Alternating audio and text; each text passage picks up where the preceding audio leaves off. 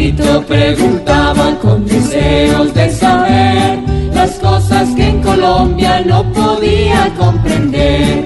Juanito, a tus preguntas damos hoy contestación para que así la gente también tenga información. Oh, oh, hoy le voy a preguntar a mi tío Felipe Sureta. Aquí estoy para... para.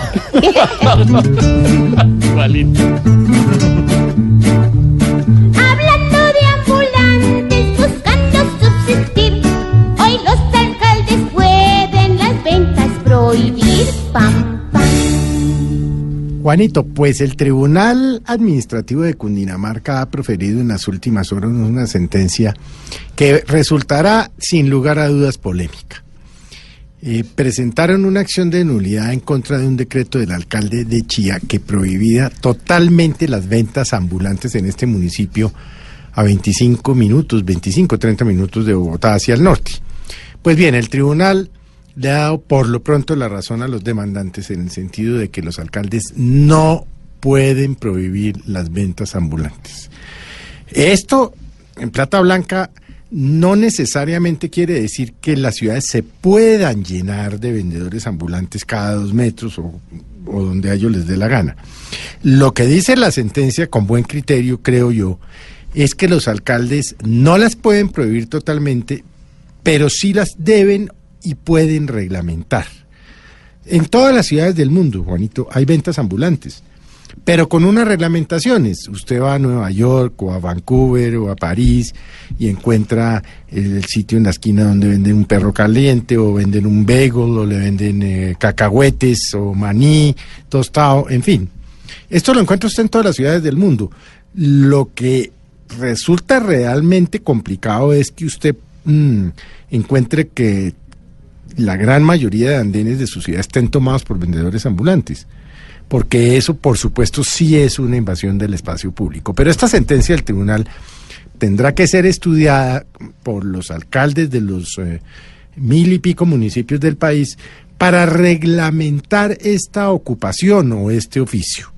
Y, y, ojalá le pongan orden, ojalá le pongan orden al tema, porque así como resultaría totalmente injusto que nadie pueda tener sus ventas ambulantes, también resulta incómodo que mmm, se pueda utilizar todo el espacio público para eso. Eh, y usted se pregunta, eh, y esa es una tesis que mueve mucho el alcalde Peñalosa, es, el espacio público es de todos, es suyo, es mío, es de todos, es de los millones, cientos o miles de millones que vivimos en una ciudad.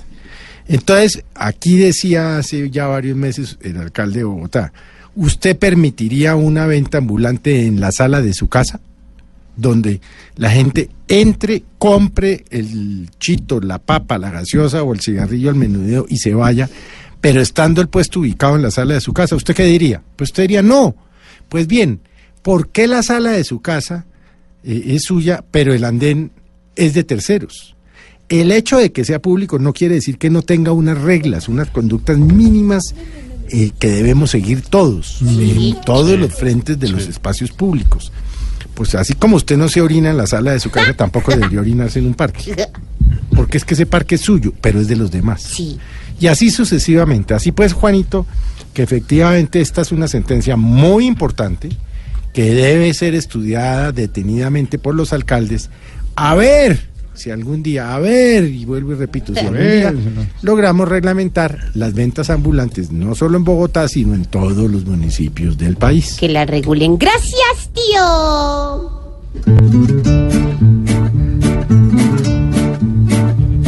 Juanito, tu pregunta te pudimos resolver. Mañana nuevamente nos